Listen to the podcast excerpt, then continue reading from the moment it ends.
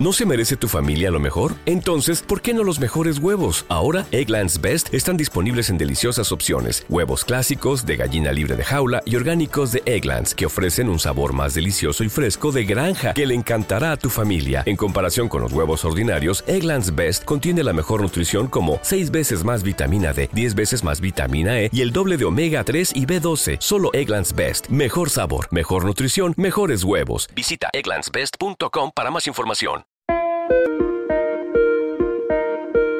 Paz y bien, en este quinto domingo del tiempo ordinario.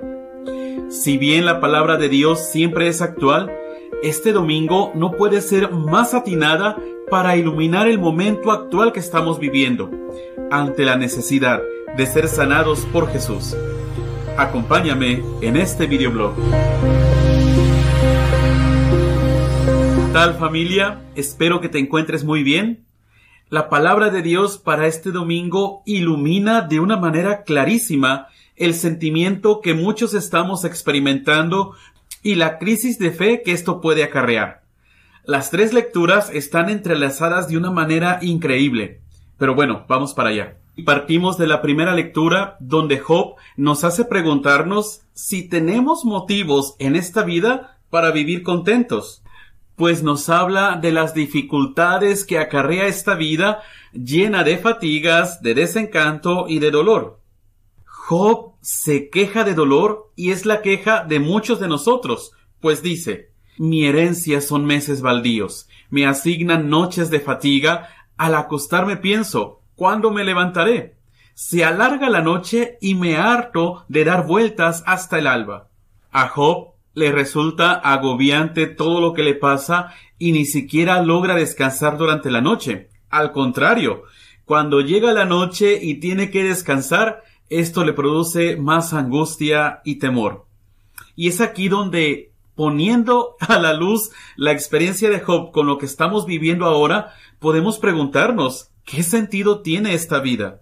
Y el dolor de los enfermos que en el Evangelio eran llevados ante Jesús también describen este tipo de experiencia que está sucediendo en nuestro entorno, donde habita el desánimo, la desesperación y la dificultad para soportar un dolor tan tremendo. Por eso, en el Evangelio, Jesús primero sana a la suegra de Simón. La suegra de Simón tiene fiebre y Jesús la cura. Y en ella sucede una transformación completa y el Evangelio de Marcos nos da detalles que son importantísimos para poder entender la situación de la suegra de Pedro y también poder entender nuestra situación actual. Marcos nos dice que esta curación sucede en sábado. Jesús ha salido de la sinagoga y ahora va hacia la casa de Simón. Y esta mujer, una vez que ha sido sanada, se puso a servir. Con ello, el Evangelio destaca la actitud de aquellos que han experimentado la sanación de Dios y que quieren seguir a Jesús.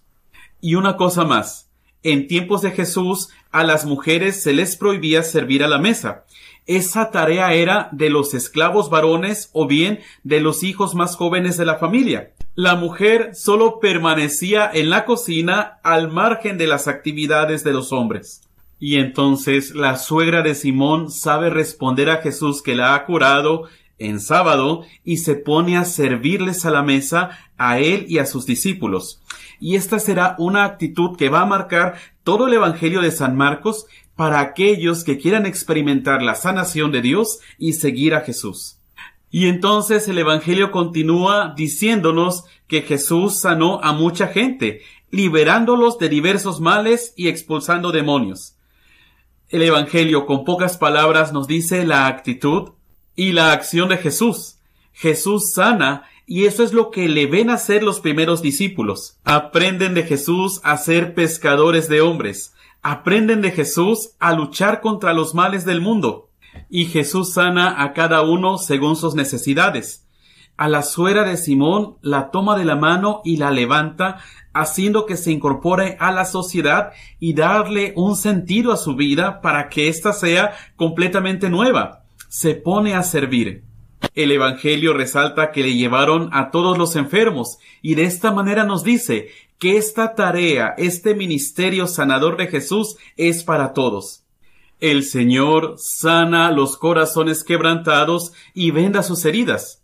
Y esto nos da mucha luz a nosotros para comprender cómo podemos experimentar la sanación de Jesús y cómo esto puede transformar nuestras vidas.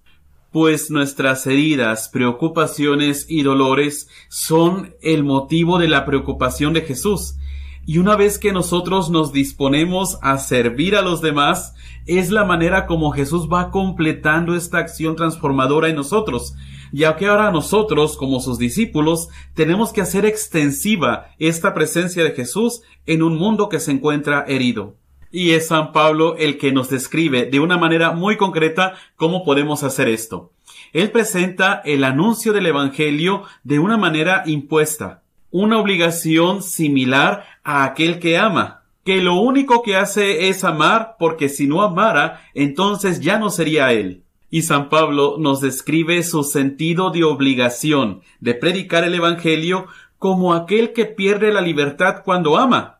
Y mira qué bonito, porque San Pablo nos describe su sentido de obligación de anunciar el Evangelio como aquel que ama y al amar se pierde la libertad, ya que para continuar en una fidelidad con una persona que se ama, implica renuncias. Y como es Dios mismo quien ha llamado a Pablo, él no puede esperar otro salario o recompensa más que ofrecer el Evangelio a todas las personas.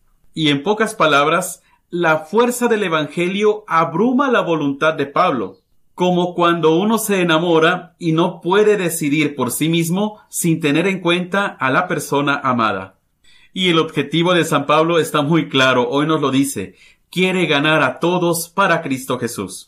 Pues bueno familia, que el testimonio de la suegra de Pedro que se pone a servir una vez que es sanada por Jesús y la pasión de Pablo por servir y llevar el Evangelio a los demás nos indiquen la actitud que debemos de tomar nosotros en estos tiempos tan complejos para poder ser testigos de Dios en nuestro entorno y en nuestra sociedad herida.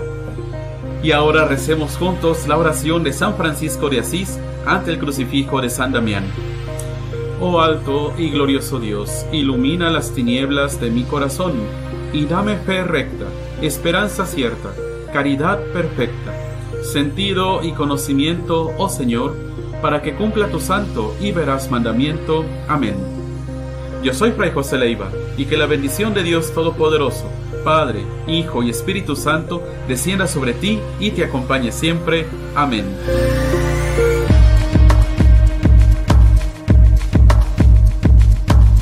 En Sherwin Williams somos tu compa, tu pana, tu socio, pero sobre todo somos tu aliado, con más de 6.000 representantes para atenderte en tu idioma y beneficios para contratistas que encontrarás en aliadopro.com. En Sherwin Williams somos el aliado del PRO.